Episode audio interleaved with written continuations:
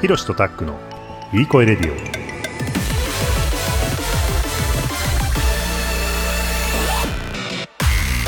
この番組はカナダに住む弟ひろしと東京に住む兄タックがリスナーの皆さんにいい声を届けようという番組です。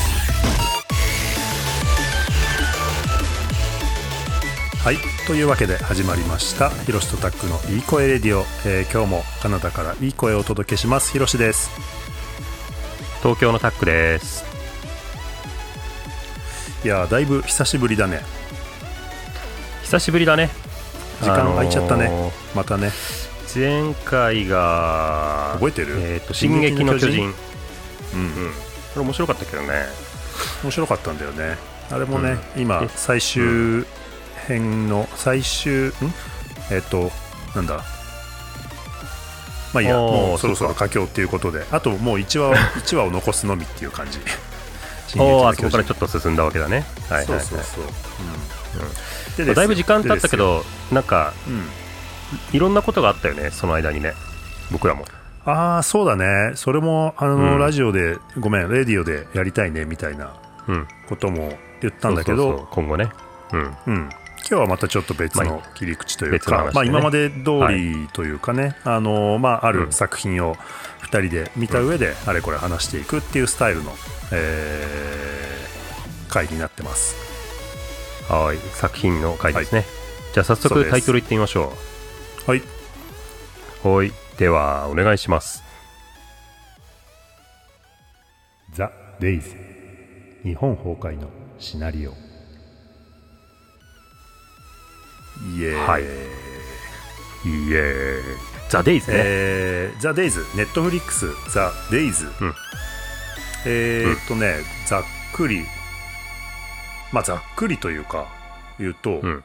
うん。あのーまあ、3.11、2011年3.11うんあったよね、地震が起こって、うん。で、福島が、えー大津波が大え高さ15メートルの大津波が襲って、うん。え4機の原子炉がまあ暴走を始めるっていうね、まあ、これ事実を元にした、えーうん。ストーリーなのでその事実自体はもちろんねまあ多分世界中の人が知っていることだと思うんだけど、うん。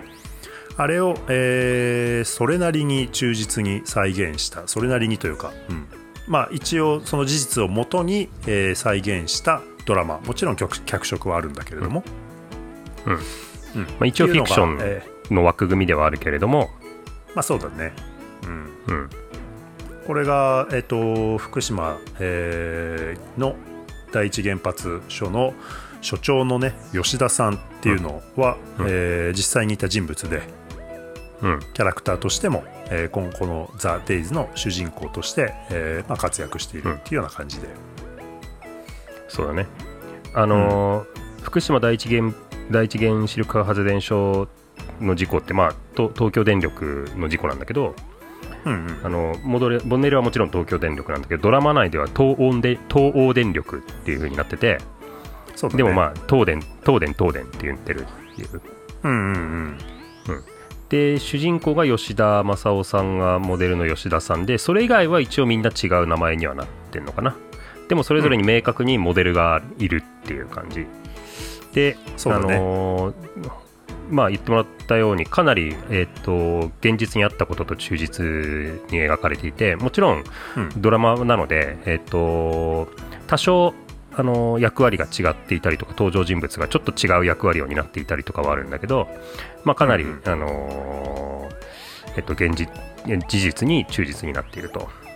でななぜかというと原案っていうのがあって、えっとはい。死の淵を見た男っていう、まああのうん。ドキュメントの小あの本があって。でそれをあの元にしているのでそこに書かれていることを一応事実として、えーっとこのドラマに採用しているっていう感じの作りになってますね。で僕はちょっとそっちは読んでないんだけど、えータックはそれも読んだんだもんね、そうだね。それも読みました。ねうん。面白かった。面白かったよ。あのへねー。まあざっくり言うと、結構ドラマはドラマだからあのーうんこう省略してるところとか脚色してちょっと誇張してるところとかがあるんだけど、うんうんうん。あのーこの本の方はえーうん。死の淵を見た男の方はもう少しこう客観的に描かれているっていう感じの印象でしたまうん。あそれでもどうしても書き手がいるからその人の思いとかあの思想みたいなものはうっすら入ってくるんだけどでもドラマよりはもうちょっとこうなんだろうな客観的な感じはした、事実。あの事実に即して、えーと描いていくと。でも結構面白くてさ、あの本の方も、あのとはいえすごいつまらないつまらなくなんか事実が羅列されてるっていうよりはすごいドラマチックなんだよね、あの小説読んでるような書き方へえそうなんだ。これこれ珍しいなと思って事実をに即してんだけどでも読み、うん。あの書きっぷりは小説なの。へえ誰々が何と言ったみたいなこう。でたまに実際に、あのいなんかすごい人数にインタビューしてるんだけどそのインタビューした人の、えっと、セリフとかもあの一応うん。インタビューした時はこう言ったみたいな感じで書かれてるんだけど割うんとそれ以外のところはっていう感じ？割と時系列に沿ってる、うん、あへえそうなんだ、うん。はいはいはだからその実際にインタビューした時にこう言ったっていうこととそれを結構脚脚色まではいかないけどこう、結構なんかこう小説っぽい感情的な文体であの、うん。描くんだよね。それがね面白かった。いへえ、うん。まあルポタージュみたいなことなのかな？ルポタージュ。そうルポタージュ、ね。そうルポタージュなんだけど、うん、うんうんこの、うん、書き手のなんか質量みたいなのが結構伝わってくるようなそんな本でした。なるほどね。僕はさこのネットフリックスの方のまあ完全にそのドラマの方しか見てないんだけれども、うえーまあかなり分かりやすいよね。えーっと、ん。まああの内容その辺あのかなり突っ込んで話すことになると思うんだけどえーまあ政府と東電の本店と現場と、うん。みたいなうん。基本的にそこの 3, つのさあの部署というかさあの3つの3社があって、でうん。なかなかこう東電の本店と政府はやいやい言ってきてなんかこう現場がそれに翻弄されながら現場が頑張ってるみたいななんかそういう割と分かりやすい構成というか、うん。うん。で僕はまあ完全にそのエンタメとして見たんだけれども、うん。うん、なんかその辺あのこのレディをやる上でもちょっといろいろとなんか難しいというかなんていうのかな、その僕らの語るスタンスみたいなものをあの一応明確にしといた方がいいのかなっていう部分がちょっとあって、うん、なるほどね。というのもあのなんだろう。例えばまあこの作品を見た上でさ例えばそのうん。なんだろうな政府の対応の批判をするみたいのはさだいぶ的外れな気はしてて、なるほど。うん、的外れというかその脚色があるとかっていうあのことがあるので、うん。だから、なんかあこれをエンタメとして作品としてそのまま受け取ってその中でこういう問題があったよねっていうのはあの、うん。いいと思うんだけど実際に、えーっとじゃあ例えばそのなんだろうな。総理役の人がさ、まあ、そのうん。小日向文也文也さんかな？文ふみおさん小ふみおさん、うん。文代さん、うん、め彼がね、まあ菅首相を演じてるんだけど 僕は彼にイライラ、イライラしながらずっと見てたんだけどでも、そそれを批判することと菅首相を批判することは全く別物だと思うので、なるほどね。そうだね、うんうんなんかそそこら辺のスタンス？だから実際のその、実際にあったこととこのドラマに描かれてうん。ることみたい、この描このドラマを見て実際にあった現実をもちろん理解したとは思ってないし、うん。えーなのこのドラマを見た上でその、うん。検証をしたいわけでもないし僕らは。事実検証みたいなことをしたいわけでもないし、うん。ただドラマを見た上でかなり問題点として、まあ、こういうのが実際に起こったとしたんならば、えーまあ、うん。だいぶ問題あるよなっていうふうに、まあ、僕は見たんですよ。うん。うん。そうだね、あのーそう思うよ。で、スタンスとしては、えっとね、まあ、もちろん僕ら専門家でもないし、えっと技術的なことも何もわからないので、あうん。の事実検証が目的ではありませんと。はい。でただあの、このドラマを企画した人が松本さんっていう元フジテレビの人なんだけど、えっと、その人が、まあ、今、フジテレビを辞めて、えっとネットフリックスで1作目でこれ作ったのね。あのコードブルーとか結構フジテレビの有名なドラマをやあのプロデュースしてきた方なんだけれどもその人が何かで言ってたんだけど、あの自分の仕事っていうのは役割っていうのはそのいろんなあの日本にはい日本だけでなくあの世の中にはいろんな難しい問題があると。うんで日本人であれば絶対に知っておかなくちゃいけないんだけれどもなかなかそこを勉強するにはハードルがあるようないろんな問題があると。でこの東電の問題とか、大原子原発の問題ってその大きな中の一つででもそれってなんか、じゃあ自分で勉強しようってなかなかならないけどこういうドラマとかでその勉強あの、えっと、事実を知るということのハードルを下げるっていうことが自分にはでき自分の仕事なんじゃないかって言ってたんでね。うん。でまあそれそれなるほどと思って。で、はいそれをはい。やるための手段としてドラマっていうのはもう最適だなって思うんだけど。うんうん。なんかそのプロデューサーの、えー、と考えにちょっと乗っかって、うん。あの僕らも勉強するつもりで今回話をするといいんじゃないかなと思ったの。なるほどね。まあそれは例えば、あのまあ、こういうことが起こったっていうことはね当然事実なわけで、そうそうそう。うん、で地震が起こって津波が来て、メルトダウンして、で避難勧告を出してとか、あとはだいぶそのねそのえーっとなんだか燃料棒をこう冷やすみたいなオペレーションであるとか、そうそうそう。注水するとかっていう、ああいう部分はだいぶ、あのうん。事実に即しているなっていう風なのはあのすごい感じた。うん、細かいとか置いといてさなんか大きな流れとして何が起きてどんな問題だったのかでそれがどれぐらい深刻だったのか。でうんこの後話すけど多分もう日本あの最悪のシナリオとしては日本が3分割されるみたいなもう東京には誰も住めなくなるみたいなそんなシナリオもあった中でそれが避けられたんだけどでなぜ避けられたのかでそれはあの東電の現現現場の人の努力もあったんだろうけど僕がうん、このドラマを見て思ったのはほとんど運なんじゃないかっていう、たまたま避けられた、まあうん。そうだね。それはそうだろうね。僕もそれは思った、で避けられなかったかもしれない。で避けられなかったらどうなってたのか、みたいな非常に大きな事故だったと思うんだけど、うん。なんかそういった認識もあんまりない中で今ぬくぬくと僕らは生きてんだけど、あのうん。そういうなんか日本終わったかもしれない、まあ、今日のタイトルがさなんだっけ日本崩壊のシナリオでしょ？ね。日本崩壊したかもしれない、えーと事件が、えー、とあったのは間違いなくてそれがどういう流れでどう起きてたのかみたいなことをざくっとでもなんか、えっと振り返ることが、うん。うん。あのーこのドラマを見たものとしてなんかうん。まずやるべきことなんじゃないかと思いました。なるほど。それはあれだね、うん。その事実としてのなんていうのかな。こうこういうことが起こったっていうその時系列での事実関係の確認をした上でその物語の話に入っていければいいみたいなことでいいのかな、そうそうそう。うん。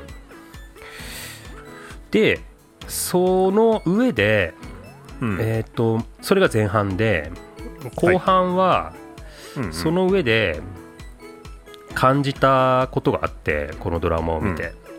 うんうん。なんか、さっきちょっと、あのーちらっと広島言ってたけど、うん。東電と、東電も現場と本社と、うん。うんで政府がいて政府の中には首相がいて、経産省がいて、でなんか原子力安全保障委員会みたいな人たちがいて、その人たちの保安委員会みたいなのがあってそのそのなんか組織対組織対組織みたいなののうんなんかコミュニケーションのあり方が結構あの問題だらけだったんじゃないかっていう気が。いやーもう僕はそこの部分が本当にねもうイライライライラしたね。あ問題だらけだったんじゃないかっていう気がしーて。そうだね。うん。でど何が問題だったのかっていう話とじゃあ翻って今現代見た時に、僕もそれなりのなんかにの人数のいる組織で働いてんだけどそれって別に今も変わんないよなっていう気もしてんだよね、それね。ああこういうことあるわみたいな恐ろしいよね。いやーそれは恐ろしいよね本当に。僕はいさやそれをねこ本当にこんなことが起こるのかっていうようなさ、なるほど。風に見てたんだけどさ、それをさ、がなんかこうあるあるとして日々感じてるわけでしょ？あるあるとして日々感じてて。である意味うんうん。いやちょっと立場がねあの、うん。僕と広瀬は違うと思うんだけどある意味、うん。しょうがないとこもあるなって受け入れながら生きてんのよ いやーまあまあそうなんだろうね。そうなんだろうね。うん。うんでもなんかじゃあ今もう一度この日本がひっくり返るような事件が起きたら、うん。えー日本はどういうふうに対応できるのかとかあるいは何か起きなかったとしても今現状日本が置かれているうん。なんか例えばうーん経済でいくと右肩下がりで、えーっとうん。失われた30年があってグローバルで負けていき続ける今みたいなものがじゃあもう一回日本がなんかこうどう復活していくのかいくのかみたいなさ、あのことを考えた時にさなんかそそういった中での組織のあり方みたいなのも結構、うんうん。あの重なる部分があっていやなんか、そのある意味でしょうしょうがないなって受け入れてしまっている自分とそのままで、多分日本はじゃあズブズブとこのまま右肩下がりでし、あのー沈んでいくんだろうなみたいな時にそれでいいのかっていう部分とあって、うんなんかそんな話をちょっと後半できればいいと思って。そうだね。そうだね、うん。いやうん。いいと思いますつまりこの「ダデイズで行われた、あのー組織の中でのコミュニケーションの問題みたいなのを一歩抽象化させて、あのーはいはい。今の現代の、あのー日本を見た時になんかそこに、えー、と課題を見出してもっとこうすればいいんじゃないみたいな話ができるかもしれないなっていう気がしました。僕もねそれが後半。うん見てそう思ったのがまああの僕の中では割とそのうんまあ、10えっと、2010年の話だよねこれ起こったのが。2011年かな、あ2011年だっけ、うんえっと、うん。かなりさ、うん。なんかさい最近の出来事っていう印象だったんだけど、確かに。うん、でももう意外と12年経って10年以上経っててそうそうそうそう、であのーまあこれもちょっと後でえっ、とちょっと詳しく話したいんだけど今起こったらまた違うだろうなみたいな、おーなるほど。でココミュニケーションの話があの出たと思うんだけど、うん。その当時を振り返った時に、まああの、うん。コミュニケーションのあり方が全く違うなっていうふうに思ってて。うんうんうんうん。でそれは技術的なところもそうなんだけど、うん。まあ、その技術が進歩したがゆえに今もうちょっと、うん。あのコミュニケーションっていうものが、なんていうのかなこう緻密になってるというかあのかなりみんながあのそれなりにあのコミュニケーションのこう技術的なレベルが上がったにつれてみんなも気をつけるようになってきてるんじゃないかなみたいのはうっすら感じたんだよね。なるほどね、うん。だからちょっとその辺もねと最後の方ね、あのもし今起こったらどうなるかね、みたいなのもちょっと考えてみるとちょっと面考えてみると面白いかなと思った。白いかもね。うん、うん。確かに確かに。当時のようなディスコミュニケーションは起きないんじゃないかっていうなんか仮説もあもしかしかもしれないけどね、ううんんうんうんうん、なるほどね。了解。じゃあまずちょっとでねタックの方からその、でなんだろうえっと時系列での事実関係というか。そうそうう。ん。そうなんだけど今もう大体20分になろうとしているからおちょっと触りだけ触りだけやって、えっと、次の輪からそんなうん。時系列の整理お勉強会みたいなのをやろうかなと思うんだけどあちょっと触りだけ言うとねこの事件って、うん。最悪のシナリオってのがいくつかあってほうほでさっきも言ったけどううん。それに至らなかったんだよねたまたま。うんうんうんでその最悪のシナリオだけ先にちょっとあのうん。示しておきたいんだけど、うん。えっと一つはこの吉田さんが吉田正夫さんっていう人は、この福島第一原子力発電所の所長なんだよね。はい。で、えっと、福島の原発が第一原発が 4, 4つあるんだけどうん。あうん。4つあ6個ぐらいあるんだけど4号機うん、ただ5号機まで。あの動いてないのも、動いてないのもあって動いてたのは3つなのね、はい。ただはいはい。4号機にも稼働はしてないけどなんかその燃料はあってそれも使用済み核燃料棒だね。そうそう。もう受けてんだけど、うん。でそこのその暴走するわけだよね。簡単に言うと。その、うん。暴走してくんだけどえっとそれが暴走を我々が止められなかったらどうなるかっていうことを考えたんだって、うん。その対応しながらね。うんうんで簡単に言うと、えっと、チェルノブイリの10倍の被害うん。っていうふうに計算したんだって、セリフでチェルノブイリそう。でチェルノブイリって、まあ1個のその原子力発電所がまああのー暴走かあのーまあ、メルトダウンを起こして暴走したんだけどうん。福島原第一原発には、と、4つあるんだよあ違う6個あるんだよね。で、はいはいはい。第2原発もなんか4つぐらいあるんだよ、まあ、とにかく第1原発と第2原発で10個ぐらいあるのよ、なるほど。うん、でこれのもし1つでもうん。爆発したらつまり核燃料が、まあ、うん。格納容器が爆発して、あのーものすごい放射能が外に出てきたら。うん。当たり前だけど人間はもう近くに入れないんだよね、うんうんうん、そうすると、えっとまあ、遠くに離れなくちゃいけない。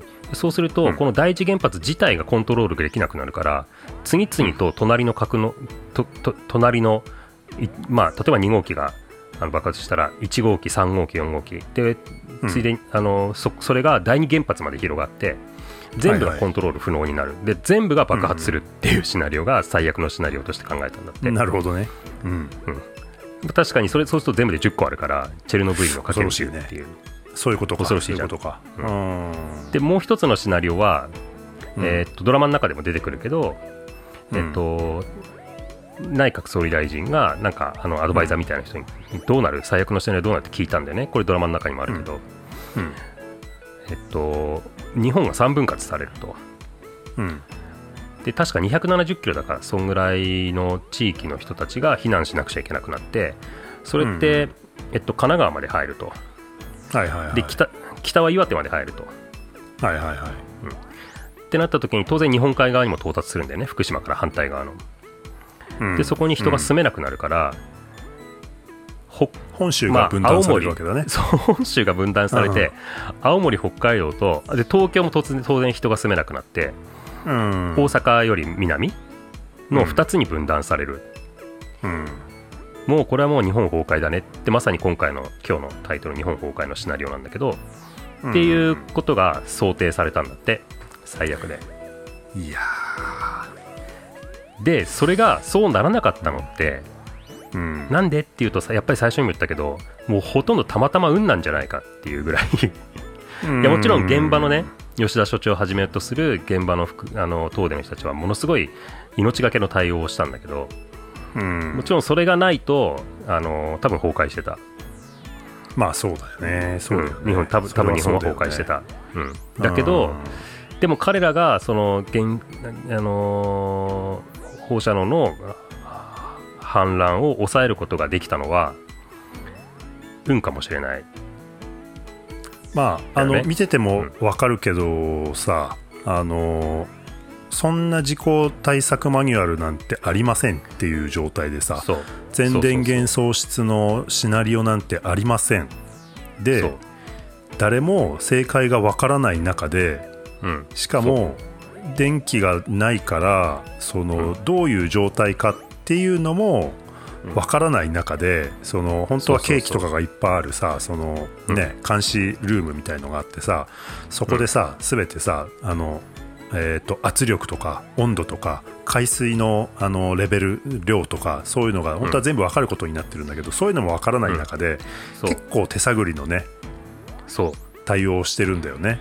うん、でこの後でまあそ追っかけていくんだけど多分これでうまくいくだろううまくいってくれみたいな。そうそうそうそう。言ってくれ。うん。言ったうおーみたいな。ダメだったうおーみたいな。なんかそうだよね。そんなのがさあってさいや本当に日本が崩壊したかもしれないうん。事故が一体何が起きてたのかってことをうん。やっぱり僕らはうん。ある程度知る必要があるだろうなって思うのでまあはい。それを、あのー本当にざっくりで申し訳ないけど細かいところはうん。僕,、らもねあの専門家じゃないから分かんないけど、うん。うん。こんなことが起きましたみたいなことをちょっと次の回で、えーっとはい。整理していきたいと思います。でそれはあのこのドラマの原作になってるこの「死の淵を見た男」っていうものを、うんあの読んででポイントだけちょっとピックアップしたあのメモがあるのでそれなるほど。うん、それに沿ってちょっと2人であのドラマを思い出しながら追っかけていけたらなと思います。わかりました。じゃあえーシャープ39はそんなところでそんなところでえー次回から。シャープ40から、あのもうちょっと深い話に入っていければなということで、はい。今回は締めましょうか。よろしくお願いします。はいではでは、えー今日もご清聴ありがとうございました。いい声届けられたかな？久々だったけど届けられたなら嬉しいです、はい。嬉しいです。では次回お楽しみに。おやすみなさいはい。おやすみなさい